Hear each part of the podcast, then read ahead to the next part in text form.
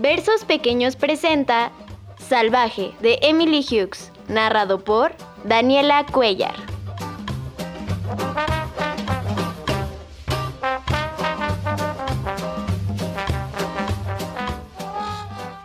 Nadie recordaba cómo había llegado la niña, pero a todos les pareció bien.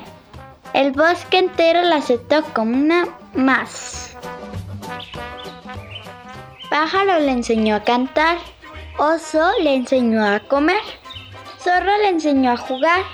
Ella los comprendía y así era feliz.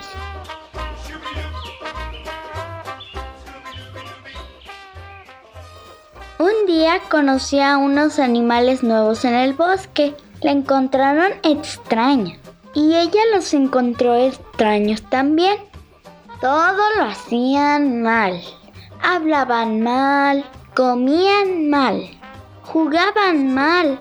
Ella no los comprendía y no era feliz. Estaba harta.